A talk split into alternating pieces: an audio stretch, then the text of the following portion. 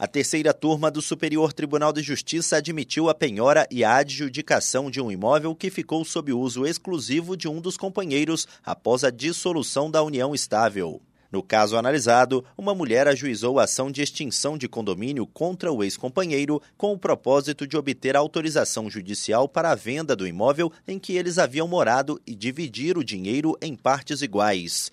O homem propôs reconvenção, pleiteando o ressarcimento de valores que gastou com o imóvel e a condenação da ex-companheira a pagar 50% do valor de mercado do aluguel, uma vez que ela se beneficiou exclusivamente do bem após o rompimento da relação.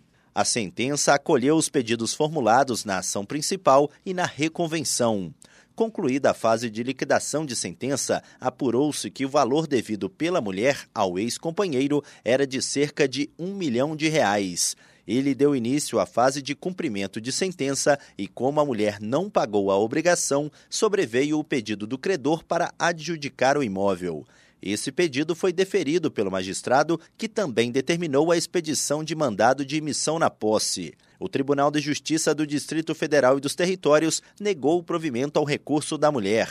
No STJ, ela alegou que o imóvel era bem de família legal e, como tal, estava protegido pela impenhorabilidade. O colegiado da terceira turma negou o provimento ao recurso. A relatora, ministra Nancy Andrighi, explicou que o aluguel por uso exclusivo do imóvel constitui obrigação própria terreno e, assim, enquadra-se na exceção à impenhorabilidade do bem de família.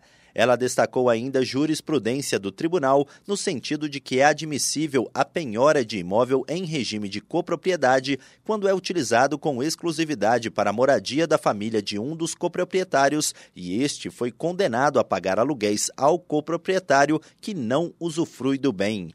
Do Superior Tribunal de Justiça, Tiago Gomide.